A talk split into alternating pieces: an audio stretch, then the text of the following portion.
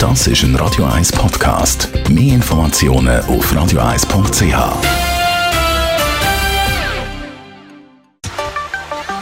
Der Finanzratgeber auf Radio 1 wird Ihnen präsentiert von der UBS.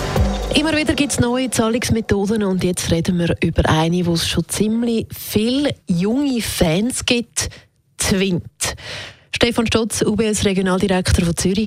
Was ist Twint und was kann das alles? Twint ist eine App, kann man oben abladen.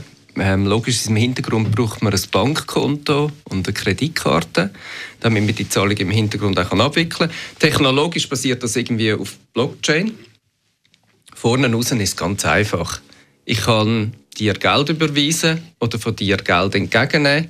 Und es macht so eigentlich den Zahlungsverkehr extrem einfach. Wenn ich das ausprobieren will, wie kann ich dann twinten? Wie läuft das ab? Im Grundsatz ist das ganz einfach.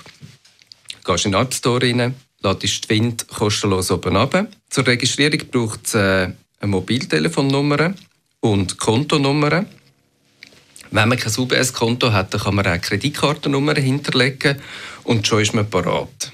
Was, was, was spricht das so ein bisschen für Twint? Wieso soll ich mir Twint installieren? Es zum Beispiel gibt ganz einfache Situationen, wie wir zwei gehen zusammen gehen zum Mittagessen und würden gerne Kosten teilen. Ich nehme es auf meine Kreditkarte und nachher kann ich ganz einfach nur mit deiner Mobiltelefonnummer zum Beispiel bei dir die Hälfte vom Betrag einfordern. Und dann kannst du anschauen, ob das korrekt ist und ob du den Betrag willst zahlen und tust mir das einfach retour bestätigen.